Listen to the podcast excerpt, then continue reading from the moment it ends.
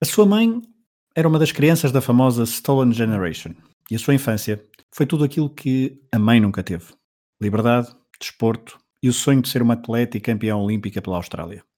Em Atlanta 96, ao serviço da equipa de hockey em campo, tornou-se a primeira atleta de origem aborígene a vencer uma medalha de ouro nos Jogos Olímpicos. Esta é a história de Nova Paris. It's amazing to me. I keep reading about certain ball players, and I, one day I look on television and he's black. There's no longer a mention of Joe Blow, Negro ball player, this kind of thing, which is as it should be. You know, if I don't finish this race, then everybody's going to believe women can't do it and that they don't deserve to be here and that they're incapable. a long, a long time coming, but I know a change gonna come. Oh, yes, it will. Olá, Rui. Olá, Fragoso. Pergunta da Praxe. Quando é que ouviste falar de Nova Paris? Quando me avisaste que o próximo episódio ia ser sobre a Nova Paris. Muito bem. Foi ligeiramente depois de eu também ter, ter contacto com o Nova Paris, apesar de hum, eu ter aqui uma pequena gaveta na, na minha memória de me lembrar de algo que vamos falar no final, quando ela é eleita para o Parlamento, portanto, uma questão mais política, mas na altura tenho uma vaga memória, posso estar a associar a pessoa errada, mas a nível de história mesmo propriamente dita, foi também na preparação deste, deste episódio e à procura então de uma boa história para contarmos aqui da melhor forma, da forma que nós sabemos, para o podcast pioneiro do hemisfério desportivo.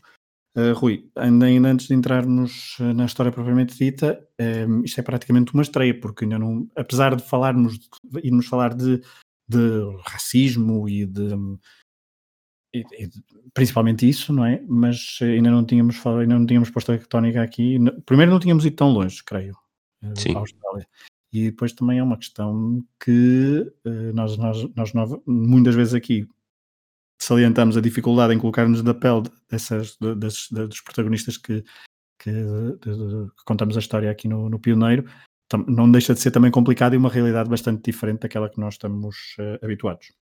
É, nós falámos disso um pouco no, já de- com base neste, neste contexto também, quando foi o Rifat Turk, mas este é capaz de ser mesmo o contexto, não só o contexto mais distante a nível eh, físico, mas também todo o resto, porque é curioso porque a ideia surge, ou o episódio surge não muito tempo depois de termos falado da Cathy Freeman no Tocha Olímpica referente a Sydney 2000, mas ainda assim é toda uma, toda uma história, uma dinâmica que, que não me considero uma pessoa burra, eh, que desconheço e ignoro bastante como é que é eh, toda a dinâmica entre, entre povo eh, aborígene e povo ocupador na Austrália, como é que são a- as relações entre eles, como é que, tem, como é que se têm desenvolvido e também como é que os aborígenes têm sofrido ao longo das, das décadas, e neste caso já séculos, desde, desde que a Austrália foi ocupada.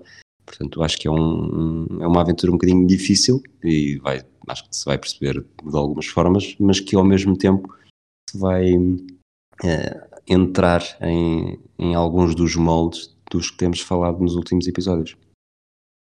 Vamos a isso então. Ehm, até porque falaste em Cathy Freeman, vamos falar dela mais, mais à frente. É, primeiro, é um dos primeiros nomes que nos surge na nossa infância e também se quisermos recordar. Aliás, se me perguntassem questões eh, de desportistas aborígenes com sucesso desportivo, muito provavelmente o único ou dos primeiros nomes que me surgiriam na na cabeça seriam Cathy Freeman. Vamos falar dela daqui a pouco, mas antes vamos falar, obviamente, de Nova Paris, que é a protagonista deste episódio, ela que nasceu a 25 de fevereiro de 1971, e vamos começar e vamos arrancar já com um áudio em que vamos ouvir uh, falar do sítio onde cresceu e uh, também uh, sobre a sua ascendência. I'm a proud descendant of the Iwaja people and also the Yarrawongitja people of the East and West Kimberleys. And I'm the first Aboriginal Olympic gold medalist. Being born here in Darwin, there's a very high population of Aboriginal people. You know, I look at my mother, um, who was eight years old when she was removed from her mother. She was a member of the stolen generation. Rui, um, Nova Paris ela fala que é de Darwin, no, bem no norte da Austrália. Quem, quem está a ver mais ou menos o mapa é mesmo no norte, é bem longe do sul. Uh, e, portanto, é um continente muito. Aquilo, a Austrália é um país completamente habitado praticamente apenas na, na, na, no, no, litoral ou nas zonas perto do, perto do mar. Darwin fica bem afastado das principais cidades australianas, uh, mas ela depois aqui põe a tónica na chamada Stolen Generation, que também já fizemos referência logo na, na introdução. E um, só para dar aqui um pouco de, de, contexto, estamos a falar de uma, de uma geração, portanto, uma, uma rápida tradução, geração perdida ou geração roubada, um, onde várias uh, famílias, ainda de origem uh, aborígene, foram separadas, principalmente por ordem, obviamente, dos, do, dos, dos governos federais e estatais, e foram, e foram separadas e as crianças foram retiradas ao, ao, uh, aos, aos seus pais e ela uh, descende diretamente de uma, de, uma, de uma pessoa que sofreu ainda na pele essa, é, esse corte uh, físico entre, entre, várias, entre, entre familiar, digamos assim, e foi alguém que ainda não, portanto, ela nasceu em 1971, temos de recuar ainda uns anos para falar da mãe dela, mas que não teve a liberdade que depois, daqui a pouco, vamos falar sobre Nova Paris e a infância dela. Isto faz lembrar, agora, eh, lembra-me pela primeira vez quando estavas a falar agora, é que é quando, quando damos os descobrimentos, ou quando demos os descobrimentos nos anos 90, quando estávamos na escola, é, uhum. seja uns anos mais tarde, uns anos mais cedo, foi os dois nos anos 90, e que se leva da aculturação em África, e eu lembro-me daquilo de, da palavra, do termo aculturação ser, ser dito um bocado quase com orgulho, que nós fomos lá e ensinámos como é que eram os costumes e as tradições, como se, se fosse um povo completamente ultrapassado, e o mérito estivesse todo do, do, nas cruzadas e nos portugueses. Isto uh, faz lembrar um pouco isso, que é, que é cortar, uh, arranjar, pegar na geração mais nova, deslocá-la, dar-lhes uma educação mais, vou chamar-lhe ocidental, mesmo se estamos a falar da, Áustria, de, da Austrália, mas não deixa de ser com, com os princípios ocidentais, sim, para tem, acaba por ter um duplo contexto. É não só se a cultura, eh, essa geração mais nova, como depois se, se acaba por eh, matar figurativamente todos os princípios aborígenes, tanto que a Nova Paris mais tarde, na sua autobiografia, acaba por confessar que não foi, não foi pela mãe que sentiu fascínio pela cultura aborígene, mas foi pelo pai, com quem se reencontra anos mais tarde, Uh, e que era ele sim um grande defensor do, do povo aborígene e, e acaba por ser aí que ela tem esse contacto, porque ao, com esta geração roubada está-se a cortar o contacto com, a sua, com as suas verdadeiras uh, tradições e ascendências. Por falar em infância, de facto a mãe hum, ah, tem, tem um papel importante porque ela fica, o pai, tu falaste há pouco, o pai des, no, a palavra abandono, tenho, eu acho que vamos utilizar a palavra abandono, eh, quando ela tinha por volta de dois anos, três, dois, três anos, e depois só volta então, como disseste, a reencontrá-lo já na adolescência. Vamos só recuar e só ouvir mais um áudio de, de Nova Paris a falar precisamente da infância, em que compara, compara a sua infância com a da mãe uh, e também a sua primeiros inícios da, da sua ligação ao, ao desporto. I guess as a kid growing up here in Darwin, I had access to um, sports and we did all sports. And so if you were to have one word that described my childhood, it, it'd be freedom.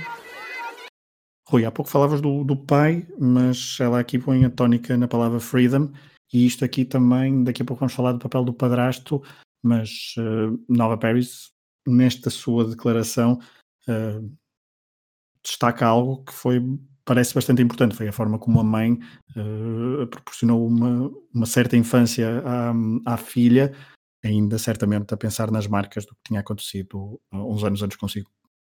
É uma. Vê-se sempre pais a falarem disto, querem, querem para os filhos aquilo que, que não conseguiram ter, ou se têm algo que acharam que foi bom, eh, querem garantir que os filhos tenham as mesmas oportunidades.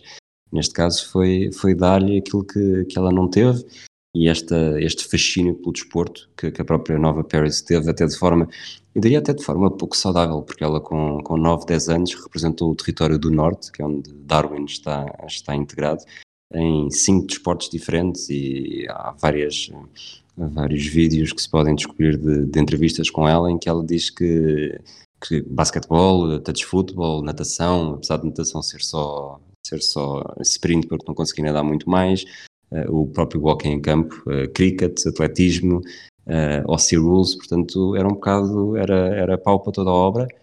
Podemos discutir de alguma forma se, se este território do Norte era um território que tinha, tinha a mesma. A densidade populacional já vimos que não tinha e provavelmente também não teria as mesmas oportunidades, mas independentemente disso, desde muito nova e as imagens uh, que vemos de Nova Paris com, com 9, 10 anos e mesmo depois na adolescência ela era uh, quase o protótipo de alguém seco uh, que, que, se nota que transpira desporto por todo o lado, portanto ela se existia, experimentava e, e naturalmente acaba por ser boa em quase tudo aquilo que fazia. Parece uma ponte perfeita para ouvir mais um áudio. Uh, neste início de episódio estamos a ouvir vários áudios, mas este áudio é, é importante para contextualizar isso em que uh, Nova Paris conta como, por volta dos 9 anos, já tinha um certo desejo de ser atleta olímpica. I remember watching the 1980 Moscow Olympics. I was nine then, and uh, I turned to my mum and I said, "I want to go to the Olympics one day." And uh, her her comment was, "Well, you better start training now." So from the very young age, I dreamt big. I love my sports. You know, I always have this thing: is a dream is only a dream until you share it with others. Mm. And uh, I like to share my dream with others, and, and I had people that supported me and backed me. Rui, neste áudio, para além desse tal desejo com os Jogos Olímpicos de, de Moscou, 1980, em que ela viu quando tinha 9 anos e contou à mãe que queria ser um dia atleta olímpica, um, também aqui se cruza o papel do padrasto, um, que é por volta dos 10 anos que, que entra na, na, vida dela. Estamos a falar de alguém que um, que era um general, tinha estado na guerra e trouxe uma certa disciplina. E por falar nisso, vamos, antes de passar a palavra, até vamos ouvir esse áudio, depois encadeamos um bocadinho aqui na, na conversa, vamos ouvir esse áudio e já, e já voltamos. Um, so my mum raised myself and my sister Vanessa um, in a housing commission home. My um, stepfather came into our lives when I think I was about 10, Vanessa was eight, with mum's um, attitude of, you know, quality education is everything. You know, education is, is your passport to the world. And, and with Chappie's discipline, he went to Vietnam twice in the Navy. Him being a copper, you know, we, we grew up in a disciplined household, but at the same time, they invested in Vanessa and myself and, and gave us all those great opportunities. Rui, a Nova Paris tem, destacou a mãe, destaca agora uh, o padrasto, um, Mas depois também há outra, e antes de fazer, passar a palavra, também há outro facto que é muito importante para contextualizar uh, o caminho de Nova Paris já na sua adolescência. Nós estamos nos anos 80 e em 1988, uh, eh, a propósito do, uh, do, das comemorações do bicentenário do, da, da, chegada dos. como é que devemos dizer? Dos colonizadores à, à Austrália portanto, bicentenário, uh, século XVIII. Um, nessa comemoração, em 26 de janeiro de 1988, dá-se o célebre protesto do bicentenário, em que milhares de, de descendentes e ainda aborígenes e da comunidade aborígene um, e vários ativistas uh, marcaram essa celebração com uma, um grande protesto, um, isto para dizer que em 1988, ou seja, Nova Paris teria 17, 18 anos, a questão dos aborígenes e dos direitos dos aborígenes e a forma como eles estavam integrados na sociedade estava longe uh, de estar uh, resolvida. Estava longe e provavelmente hoje ainda não está necessariamente perto de, de estar resolvida. Mas, mas acaba por ser um momento que, como nós falámos há pouco, é talvez aquilo que nós uh, nos sintamos menos à vontade, mas este protesto acabou por, por uh, acordar muitas consciências, inclusive é a dela, porque lá está, se ela diz que só quando reencontrou o pai e o, aqui os, os a notícia que eu vi, a mesma notícia na, na, na autobiografia, vi uma, uma sinopse quase perfeita por tópicos do, do que ela escreve na autobiografia, Ela diz que, que, que esse reencontro é com 18 anos e só com 18 anos é que se apercebe disso.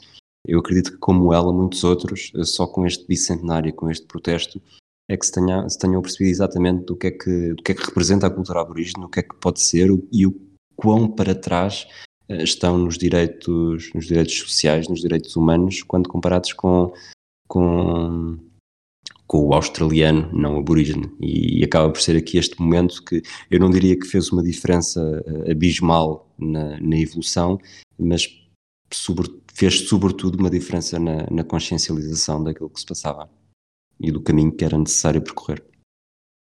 Tanto é que vamos ouvir um próximo áudio em que Nova Paris conta um, um primeiro, um primeiro episódio de, de, racismo que sentiu por causa da, da, da sua cor da pele uh, e ela diz que sentiu que tinha um alvo nas costas. Vamos ouvir e já voltamos à conversa.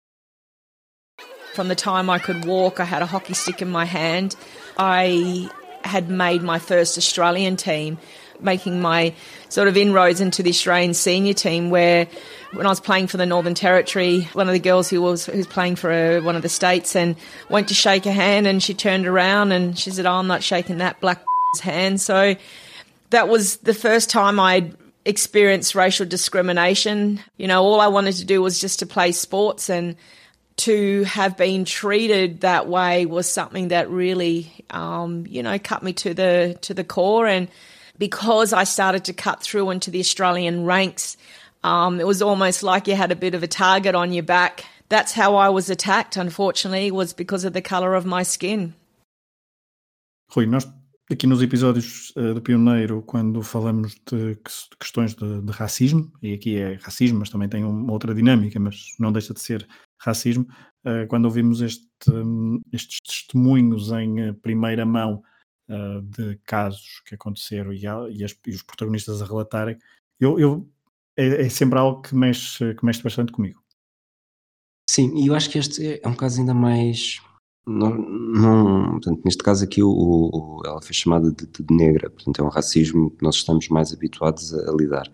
Eu acho que com uma boa uh, comparação daquilo que, estamos, que se passou com o, o, racismo que o povo aborígene sofre, porque, lá está, recuperando a aculturação, o povo negro nos Estados Unidos, uh, para o bem e para o mal, acabou por estar sempre em contacto direto com, com, o, com os seus donos, vou falar desta forma, referindo-me à escravatura. E, e, aqui, se calhar, mais do que, do que o povo negro, a comparação ou a adaptação aos Estados Unidos, que é sempre a cultura que nós estamos mais próximos até pelos filmes, acaba por ser o povo índio e não tanto o povo negro. Portanto, o, o racismo com o povo aborígene na Austrália, uh, se não havendo um, um contacto direto, constante, uh, sobretudo nas, nas terras mais, nas cidades mais, uh, mais densificadas do oeste e do, do sudeste australiano, que é onde estão grande parte das, das grandes cidades. Portanto, não havendo esse contacto, a o, quando há o contraste, o contraste parece ainda maior. E neste caso, chamar-lhe negra pode ser simplesmente uma provocação, mas até mais do que isso, talvez ignorância, porque duvido que, que uma criança australiana não aborígene crescesse neste período, uh, crescesse com uma educação que lhe permitisse saber exatamente o, o que é que era o povo aborígene, uh, nunca tinha, nem sequer havia aquela história do, do eu até tenho um amigo aborígene, porque não, não há tanto esse, esse contacto, e mesmo quando, quando foi a geração roubada nunca houve aquela integração clara na sociedade, porque havia esse, esse sentimento de superioridade e, de, e ao mesmo tempo de distanciamento, não só de, de, eh, de sociedade enquanto em, numa, num próprio, como dizer, na polis, na, na, cidade em si, mas também territorial, porque a Austrália, eh, sendo apenas um país, eh, uma ilha enormérrima, eh, de Darwin, que fica, lá está, mesmo naquela ponta perto, perto de Timor, até toda a zona de, de Vitória, Nova Gales do Sul, é uma, é uma distância enorme, há gente que nunca, lá está, se há americanos do, do centro dos Estados Unidos que nunca viram um mar, há muitos australianos que nunca que foram sequer a, territórios aborígenes ou tiveram um verdadeiro contacto com aborígenes. É daí que ela sentiu então essa, essa diferença, obviamente. Concordo com o que tu disseste, mas ela desde pequena então sentiu então o tal, o tal alvo nas costas e sentiu essa diferença, mas depois há outro, há outro episódio que ela, que ela sofre, que ela sofre, que, que acontece na vida dela, que a nível desportivo há quase um travão social, uh, pelo menos uma tentativa de travão social após ela engravidar com, um, com 19 anos. Vamos ouvir uh, um pequeno áudio e já voltamos à conversa. Jessica was born a week after my 19th birthday. A lot of people, in particular my stepfather, who said, "Oh, you know, you've you've stuffed your sporting career up by having a child at such a young age. And I think a lot of people would have folded at their knees and, you know, threw the towel in, but it just gave me more determination to prove people wrong. And Rui, aqui há um, há um, há um, outro tipo de preconceito social, não? que é a questão da, da, gravidez e do papel da mulher também na sociedade, e a partir do momento em que ela engravida tão jovem, uh, todo o seu círculo familiar e de amigos uh, duvidavam que ela pudesse uh, competir ao mais alto nível outra vez. Lá está, mas também estamos a falar no final dos anos 80 e aí o papel da mulher ainda, ainda era diferente daquilo que felizmente ainda vai, ainda vamos, vamos vendo acontecer nos últimos anos na, numa sociedade mais ocidentalizada como a nossa. Sim, neste caso, não sei se a Nádia gostar, mas o próprio padrasto uh, andou à procura para, para ver uma forma para ela fazer o aborto, para não, para não ter que deitar a carreira abaixo. Por outro lado, e aqui este, há vários, vários pontos, é, esse foi a história do como é que o padrasto reagiu. Uh, por outro lado, quando, quando, estava a ver esse, quando estamos a ver esse documentário, não é bem um documentário, uma entrevista no YouTube em que ela fala sobre isso também, uh, o comentário cá em casa foi, sim, mas uma mulher de 19 anos também recupera muito mais rapidamente uma gravidez do que uma de 36. Estamos a falar depois, é, podemos estar a falar do auge de, da carreira desportiva da, da Nova Paris, que não estava ainda no auge, mas estava a caminho disso e, e, provavelmente também não se podia dar ao luxo de desperdiçar, ou assim acha a sociedade, porque a verdade é que a carreira dela continua a ser brilhante e, e ao alcance de muito poucas, tendo em conta as coisas que, que alcançou.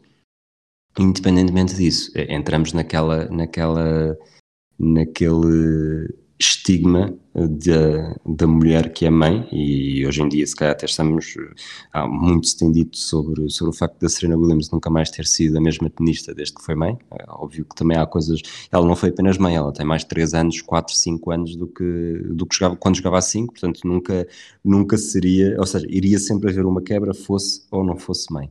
Eh, e recuperar perando novamente aquela, aquela ideia, eh, eu lembro de ter feito, ter feito histórias no, no Edesporto, histórias olímpicas, em que se dava destaque à primeira mãe, eh, primeira mulher que já era mãe, que foi campeã olímpica, porque na altura eh, havia, havia mesmo no, no futebol feminino do, do início do século passado, da primeira metade do século passado, que era o futebol feminino funcionava entre os 13 e os 18, 19 anos, porque a partir daí era casar, constituir família e esquecer o desporto, porque já não era uma atividade uh, propícia para uma mulher.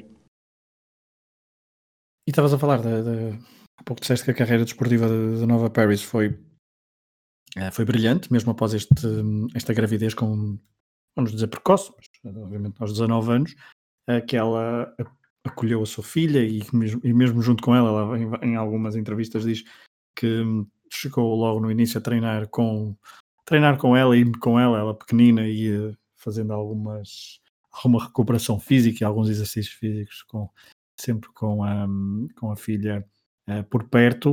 Uh, vamos só entrar aqui numa fase mais uh, falar de, da carreira dela de Nova Paris desportiva ela então, portanto, em 1989 foi mãe, mas depois fez uma boa recuperação e tem uma carreira de, de excelência no hockey em campo.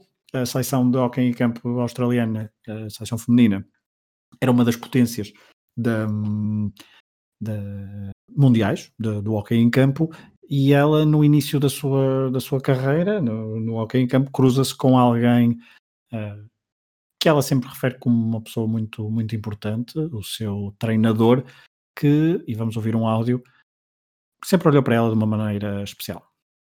I, I think if um, Rick Charlesworth didn't take over the reins of the Australian team, I would never have played for Australia. I think um, Rick Charlesworth saw something in me. You know, he said many times that um, I had good skills, but wasn't the best skills. But I had tenacity. I had the the rawness, the roughness, and the never say die attitude, which is what he was in search of. And so he um, he gave me that opportunity, and something I'm forever grateful. He he's just an incredible, incredible man. Rui, não podia haver um episódio do Pioneiro sem facilitador. Figura... Exatamente, sem o tal facilitador. E aqui foi o Rich Charleston. É, facilitador no início e, e, eventualmente depois mais tarde também facilitador quando, quando houve, mas isso vamos falar mais à frente, quando, quando houve a possibilidade de regressar ao hockey, mas, mas é isso, é preciso alguém, uh, neste caso não é tanto o, hockey em campo estava vedado a atletas aborígenes, não é, não é nesse aspecto que ela é um facilitador, é alguém que tem assim importância muito grande na história de, um, de uma desportista, de uma desportista que muitos tinham adivinhado o fim da carreira à conta de ter sido mãe, mas o que é de facto é que se ela vai aos Jogos Olímpicos em 96, portanto já, já a filha tinha 6, 7 anos, portanto percebe-se que, não, que esteve longe de, de impactar isso sobretudo, e não posso, não posso deixar passar este pormenor em claro, eu acho que já falei disto também num dos primeiros episódios do Tocha Olímpica, que é o hockey em campo é o desporto mais ridículo uh, de todos os desportos olímpicos, porque uh, o impacto de, de, estar... Eu gosto do hockey, do, do hockey patins, porque de facto tu estás a deslizar sobre o chão, não tens tanto impacto. É, se ali estás a correr na cima estás a correr com um pau com as costas dobradas, é, tudo aquilo é tão esquisito e, e, lá está, nós a prepararmos este episódio, presumo que também tenhas visto algumas imagens, pelo menos da edição dos Jogos Olímpicos de 96 do Hockey em Campo, toda aquela corrida com, faz muita confusão, mas eh, pronto, lá está, todos os desportos têm, têm as suas boas histórias e até o Hockey em Campo consegue fabricar uma história brilhante como esta da Nova Paris.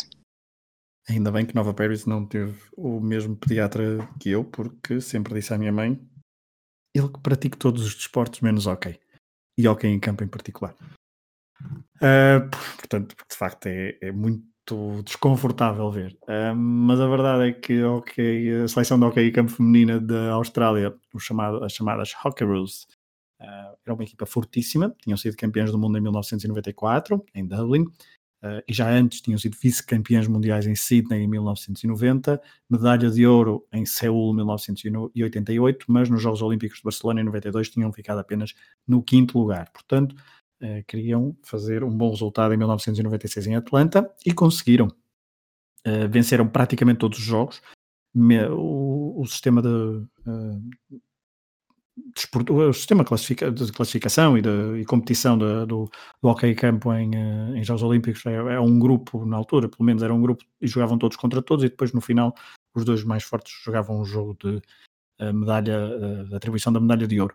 A Austrália apenas empatou contra a Coreia do Sul nessa fase regular, 3-3, tinha vencido Espanha, Argentina, Alemanha, Grã-Bretanha, Estados Unidos e Holanda quase sempre por vitórias convincentes. Uh, depois, o jogo medalha, pela medalha de ouro foi precisamente frente à equipa uh, contra a qual tinham empatado, a Coreia do Sul.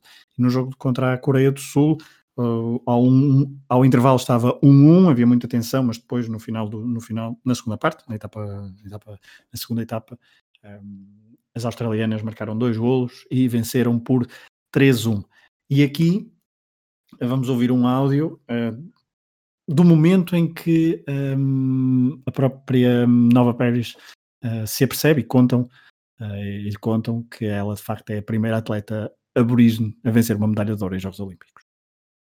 Um, he came up to me and he just sort of grabbed me by my cheeks. He goes, Kathy Freeman won an Olympic silver medal last night, but you're the first Aboriginal person to ever win Olympic gold, and no one can ever take that away from you.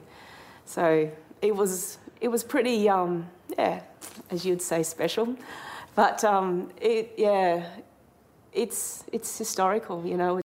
Rui, ao, ao, não só ouvir estas imagens, ao ouvir estas declarações, mas depois também a ver as imagens da própria Nova Paris no pódio, a forma como ela estava mesmo, mesmo feliz e era, era, era um êxtase mesmo contagiante um, eu pensei, e ela certamente estava a pensar, e, e, voltando atrás no episódio, aquela mentalidade competitiva e que sempre desde criança queria atingir a glória, ali consumou-se, e o facto, e depois também é engraçado, o facto de também ter sido medalha de ouro um dia depois de Cathy Freeman ter vencido a medalha de prata, ela que depois em 2000 será a grande herói, a grande heroína da, da Austrália nos Jogos Olímpicos em casa. Eu tenho, tenho mixed feelings sobre este feito histórico, porque acredito que tenha tido um impacto, obviamente, grande para a Nova Paris. Acredito que tenha sido referido com, com grande estoicismo para a comunidade aborígene, mas ter sido num desporto coletivo e não num desporto individual. E, e ela diz que preferia, eh, que prefere os títulos que venceu em desportos coletivos porque tem alguém com quem partilhar uh, do que os desportos individuais em que é só ela.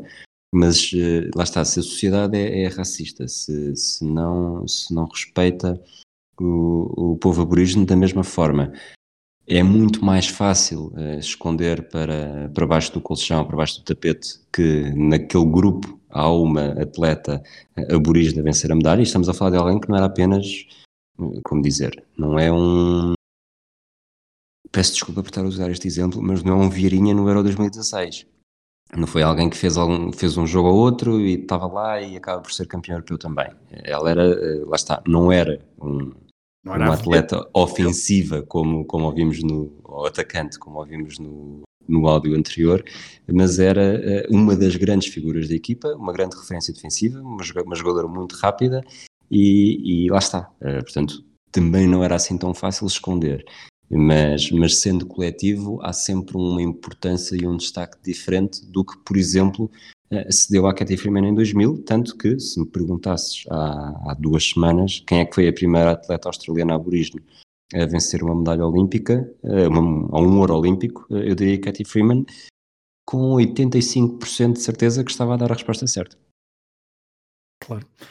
E, e, vamos agora falar sobre isso. É importante, é engraçado estar a falar, falar sobre isso e podemos, é o ponto perfeito, porque após esta medalha de ouro na, nos Jogos de Atlanta em 1996, a Nova Paris, com 25 anos, resolve mudar de, de desporto e focar-se uh, no atletismo. Ela era bastante rápida, já na forma de, de praticar o hockey em campo, e uh, com esta idade resolve então, uh, se calhar, e já pensando obviamente nos Jogos Olímpicos de, de Sydney, em casa, quereria certamente chegar a essa competição e brilhar era o objetivo dela, mudou-se para o atletismo, uh, mais precisamente de início para os 200 metros e uh, nos Jogos da Commonwealth, que tem de 1998, e estamos a falar de jogos que ainda são relativamente importantes uh, do ponto de vista competitivo e do ponto de vista mediático nos países que, que participam.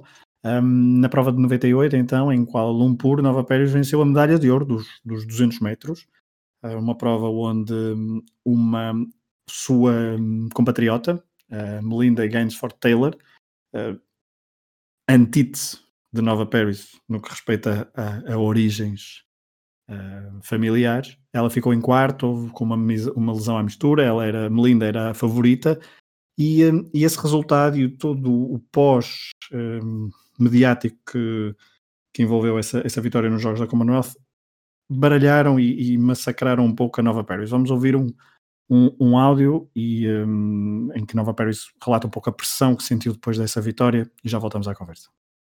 And unfortunately, it became a me versus Melinda thing, which it shouldn't have been. You know, um, I couldn't care if I came second or third. The fact that I got on that dais and I was a Commonwealth champion should have been celebrated by everyone. I hated the individual limelight that sort of came with it, the the negativity that sort of came with it. So I wanted to quit athletics. I, I flew to, to Perth and met with Rick, um, and he invited me back into the squad. Um, so you could have played hockey for Australia in Sydney? Yeah, absolutely. I started questioning a lot of things and thought, do I want to let um, those critics get the best of me? Or do I want to go on and, and achieve that first title dream at running at the Olympics? Rui, voltamos ao, ao, seu treinador aqui, porque Nova Paris, depois da tal vitória, mas depois de sentir alguma pressão e porque ela depois na altura nas comemorações parece que acusaram de não ser muito uh, muito amigável com a, com a atleta, com a compatriota que tinha, que tinha perdido e que era a favorita e que se tinha lesionado e portanto tinha festejado sozinha, enfim. Um, e então ela diz que sentiu bastante pressão, que pensou em mesmo em abandonar o, o atletismo, ponderou voltar ao, ao hockey em campo, como há pouco disseste, o seu, o, o seu treinador tinha, tentou convencê-la disso, e se ela tivesse feito, se calhar tinha sido medalha de ouro em Sydney, porque a Austrália em hockey em campo venceu em Sydney a medalha de ouro, mas Nova Paris uh, optou então por continuar no atletismo e até mudar de, dos 200 para os 400 metros. Tu, tu disseste, já disseste isto, mas eu, eu, vou reforçar porque é preciso perceber, um, e peço desculpa se já perceberam, eu estou só aqui a, chover no molhado, mas os, os jogos da Commonwealth são mesmo, ou seja, ganhar os 200 metros nos jogos da Commonwealth não é propriamente a mesma coisa do que ganhar os 200 metros nos Panibéricos, porque uh, a Nova Paris ganhou uh, no segundo lugar ficou uma jamaicana, portanto eles enfrentavam jamaicanas, inglesas, lá está, depois todo, todos os países da Commonwealth, né, que, que às vezes uh, podemos ir mais para alguns países africanos, Canadá, ilhas nas Caraíbas, mas uh, quando pensamos claramente em Jamaica, eh, ok, a coisa não é, não é assim tão fácil. Ou seja, e... na velocidade uh, é, ainda é de valorizar ainda mais. Se fosse numa outra vertente claro, dos jogos, claro. poderia ser uma coisa não tão valorizada, mas na velocidade sim, acho que é bastante de valorizar essa vitória. E depois a, Nova Paris chega, uh, vence com, quando ganha a medalha de ouro, até faz o seu recorde pessoal e lá está, vem do nada, não passou, não passou pelo mesmo processo de crescimento que todas as outras velocistas, a Luna Gainsford, tu disseste lesiona, lesiona-se na final, portanto ela está. Eu até acho que elas correm uh, lado a lado nas pistas sim, e, sim. e, obviamente que perder para alguém assim nunca é bonito, portanto a, a lesão, acredito que, que, a lesão do ego tenha sido pior do que qualquer outra lesão física que ela possa ter sofrido, até porque ela fica fora do pódio e fica atrás de. Ela nem sequer é a segunda australiana da corrida. Exato. E estas lesões do ego acabam por por se refletir sempre também na, na comunidade que os apoia. E foi por isso também, acredito, que, que a Nova Paris tenha sofrido tanto, esta tal pressão e a negatividade mediática que tu disseste, e, e percebeu que tinha, ou, ou, perceberam por ela que continuava a ter um porto seguro no hockey em campo, mas, mas lá está, a Nova Paris para ela, não que, que se tivesse dado mal no hockey em campo, mas isso era um capítulo passado da sua história e, e, quis avançar e quis manter-se no atletismo até para não, mais não seja por orgulho, para não dar, eh, para não permitir que os, que os seus detratores encarassem essa, esse recuo como uma vitória. Ela de facto uh, continua no atletismo, como há pouco disse, ela mudou dos 200 para os 400 metros. Um, e curiosamente, nos 400 metros é onde Cathy Freeman brilha em Sydney uh, 2000. Cathy Freeman é medalha de ouro nos 400 metros de Sydney 2000. Um, a Nova Paris fica pelas meias finais nessa tal prova individual, um, mas depois tem um pequeno momento em que corre junto com Cathy Freeman. Cathy Freeman, para quem não, para quem não, não está tão familiarizado com, com, este, com este nome, se dissermos que nos Jogos Olímpicos de Sydney é aquela atleta que correu com um fato completo, incluindo uma, uma espécie de touca na cabeça uh, e uma velocista, talvez uh, alguns dos nossos ouvintes possam um, rapidamente e mais facilmente encontrar nas suas gavetas da memória uh, este nome e associar uma cara e um evento a este nome. Mas Cathy Freeman foi de facto grande, o grande destaque australiano, juntamente com Ian Thorpe, na, no, no, nos Jogos de, de, Sydney em 2000 e com Cathy Freeman, Nova Paris corre a estafeta dos 4 por 400 metros, eh, ficam em quinto lugar, ficaram muito perto de conseguir uma medalha, um, no caso de bronze, foi, uma, foi a medalha que ficou mais perto, mas uma medalha olímpica em Sydney teria sido, Rui, um, algo muito importante para, para Nova Paris. Em tornaria não só apenas, uh, eu diria, eu, eu ponho a Cathy Freeman apesar de tudo, acima eh, como, como melhor atleta aborígene, uh, lá está, por ter sido sobretudo também campeã individual, mas, mas se Nova Pérez, uma aborígene, ganhasse medalhas, uh, mesmo que não fossem dois títulos olímpicos, mas em, em duas modalidades diferentes, não só apenas uma de, a melhor aborígene, mas também uma das melhores atletas da história a vencer medalhas em, em dois desportos diferentes, sobretudo numa era moderna, em que antigamente mulheres não acontecia, porque lá está, os jogos no início não eram tão abertos a, a mulheres, mas, mas provavelmente deixá-la num, num, lugar bastante especial. Desta estafeta ainda, eh, destacar que ela fez o primeiro percurso do, da estafeta na final e o segundo foi da, da sua, vamos chamar-lhe arquirrival Melinda, uh, que já falámos também na, nesta final dos, dos 200 metros, Melinda Gainsford Taylor, na, no livro, na sua autobiografia, ela queixa-se que, que a posição, o posicionamento da, da Melinda Gaines Forteller para receber o testemunho não foi o melhor e isso fê-las atrasar, eh, não diria necessariamente o suficiente para perder a medalha, mas atrasar naquele momento do, do segundo percurso. Curioso estás a, dizer essa parte, porque Nova Paris, eh, em todos os uh, recursos áudio e vídeo que, que, vi, não, nunca deixou de ser uma mulher um, algo, não digo polémica, mas sempre assertiva na sua, na sua forma de, de contar a, a sua história e, e é por isso que eu faço aqui esta transição uh, e indo já para o final do episódio, nos últimos anos, e eu já tinha referido aqui isto no, no início, ela depois inverte por uma, uma carreira política. Um, vamos ouvir um, um, pequeno áudio em que ela conta um dos momentos que a fez uh, entrar para a política, uh, sim, para a política, exatamente, e já voltamos à conversa. It, it changed me in the fact that that's the reason why I'm in politics. Because on the other side of the rock, you've got the Murujulu community, which doesn't have an oval. Mm. And we're always talking about closing the gap and, and wanting to help Aboriginal people, but if you don't give them the equipment to be advantaged, then we're still going to be having this discussion. So if that's a legacy that I want to leave so that Murujulu can have a grassed oval, that's a huge thing. And you know, there's a saying I, I heard once as much as much is given, much is expected. So if you're given with a lot, you're blessed with a lot, you should be able to give a whole lot back. And, you know, that's why I took up this challenge of moving into politics, because I think I've, I've got to give a lot back. Rui, uh, entramos agora na parte final do episódio. Ela de facto aqui conta o que a fez motivar a ir para a política. Ela em 2013 torna-se a primeira mulher aborígena a ser eleita para o Parlamento Nacional Australiano, isto nas listas do Partido Trabalhista, do Labour uh, australiano. Um, e em vários áudios que nós ouvimos, eu pouco dizia isso, nota-se que é uma, uma mulher assertiva, uh, que luta pelas suas causas e que um, esta história de vida que teve a fez motivar a ir para a política, não é uma consequência assim tão pouco.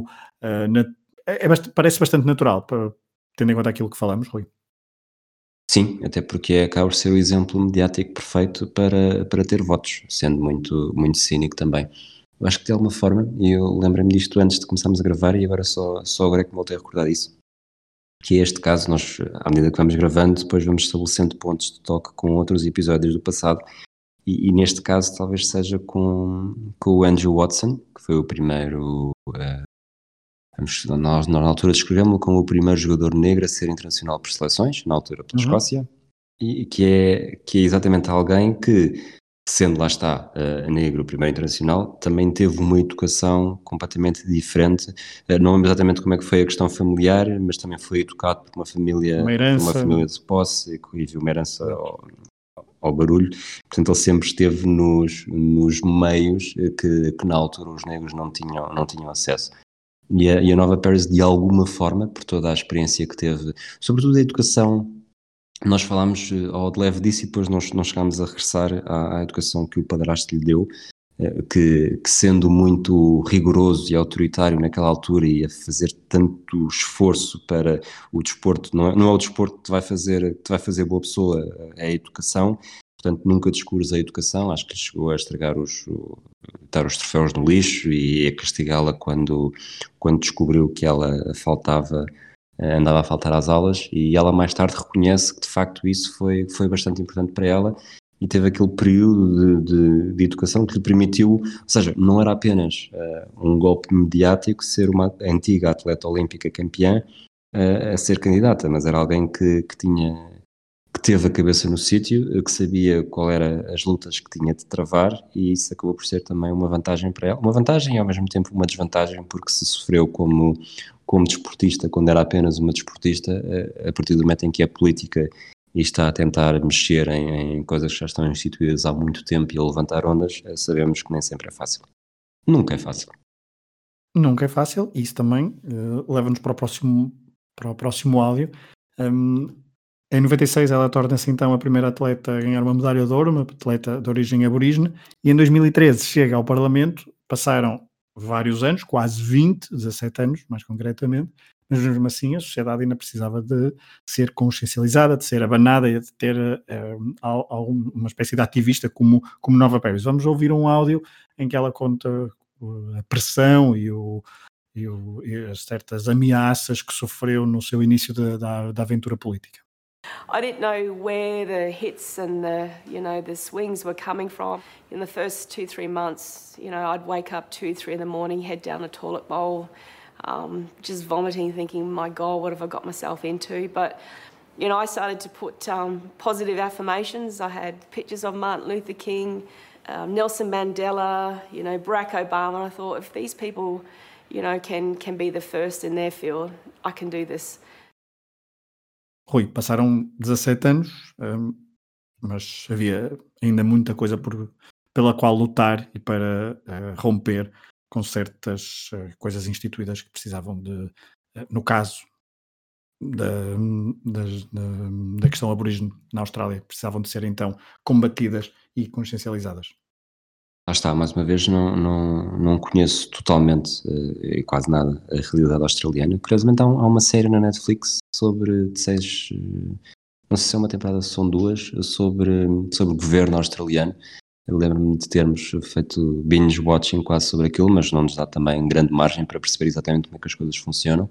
Eh, mas, mas acho que não estou, não estou completamente errado em fazer mais uma vez a ponto para os Estados Unidos, em que havendo progresso, e se virmos de se comparar nos últimos 100 anos, não há dúvida nenhuma que, que há avanços, uh, o que não quer dizer que aqui e ali não é só seja preciso dar um, seja preciso, não, não se que não se obriga a dar um passo para trás, eh, como, como vimos também nos Estados Unidos recentemente, para depois poder voltar a dar passos para a frente.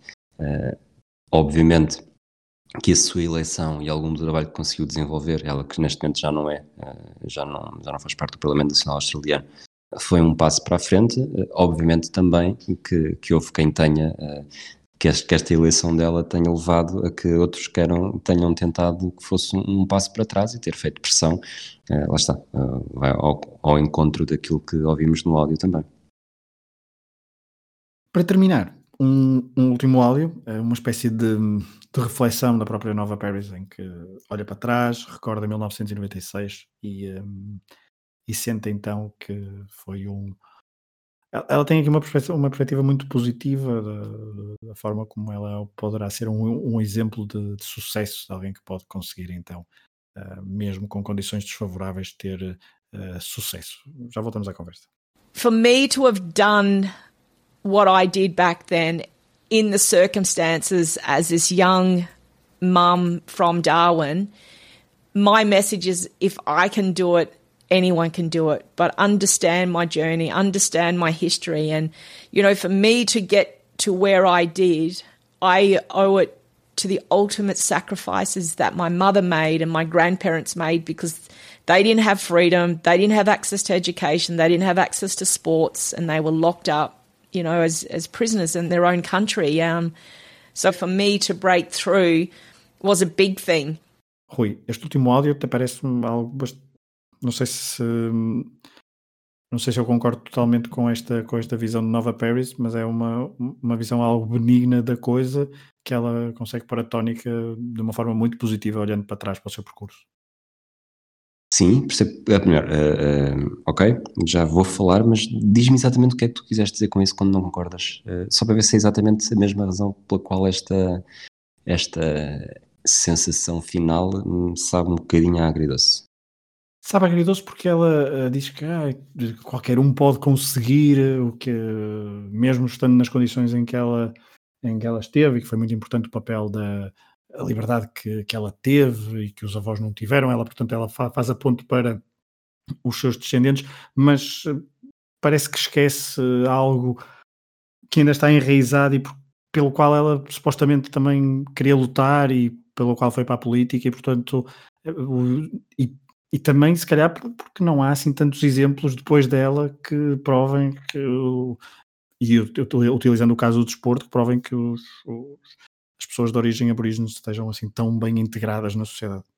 É por aí, é exatamente por aí que eu estava, que eu estava a pensar. É que a história dela não é uma história comum. É, lá está, ela é filha de uma, de uma pessoa que faz parte da geração, da geração roubada, ou da geração perdida, como, como dissemos no início, uh, acaba por ter uma educação uh, que, que, se ela própria, ela própria, se ela própria diz que até aos 18 anos não teve grande ligação com a cultura aborígene, uh, portanto acaba por ter uma educação completamente fora desse circuito, e portanto ela não cresce como aborígene, não cresce com, com, com as tradições aborígenes, com as oportunidades que alguém que seja aborígene, e, e vou, vou isto é, pode ser polémico, mas 100% aborígene, uh, nesta, nesta pureza racial que, que tantos, tantos dissabores trouxe no passado, mas não é provavelmente um, ela não pode ser um exemplo para, para uma criança aborígene que nasce numa, num seio uh, aborígene, porque de facto ela acaba por ser um, um exemplo diferente. Da mesma forma que o Andrew Watson não pode dizer que se eu conseguir, vocês também vão conseguir, porque os contextos são, são radicalmente diferentes. E, e quando ela conseguiu, uh, quando ela fez o que fez, continuou a ter uh, muita gente a puxar-lhe para trás e ela tinha uma base de apoio que não é provavelmente a base de apoio que está ao alcance de todos. Portanto, obviamente que é um caso, é um caso importante que, que consciencializa, mas não me parece que seja um, um caso que, que dê necessariamente um grande passo em frente uh, para a sociedade no seu todo, sociedade aborígene no seu todo. É, vai de encontro aquilo expressaste ainda com melhores palavras do que eu, e é isso. Acho que concordamos nesta, nesta reflexão final, aproveitando então aquele, aquele áudio que, que colocamos. Um, e assim chegamos ao final do episódio sobre Nova Paris. Eu não sei se queres acrescentar mais alguma coisa que tenhas aí nas tuas notas sobre, um, sobre o percurso de, desta atleta australiana. Não, estou despachado também. Muito bem. Nova Paris, então, protagonista de mais um episódio do podcast pioneiro do projeto Hemisfério Desportivo. Esperamos que tenham gostado. Dentro de 15 dias, se tudo correr normalmente, voltaremos com um novo episódio sobre um protagonista que rompeu barreiras eh, através do desporto, barreiras essas sociais. Um abraço a todos e até à próxima. It's amazing to me. I keep reading about certain ball players, and I one day I look on television and he's black. There's no longer a mention of Joe Blow, Negro ball player, this kind of thing, which is as it should be. You know, if I don't finish this race, then everybody's going to believe women can't do it and that they don't deserve to be here and that they're incapable. It's been a long, a long time coming, but I know a change gonna come yes it will.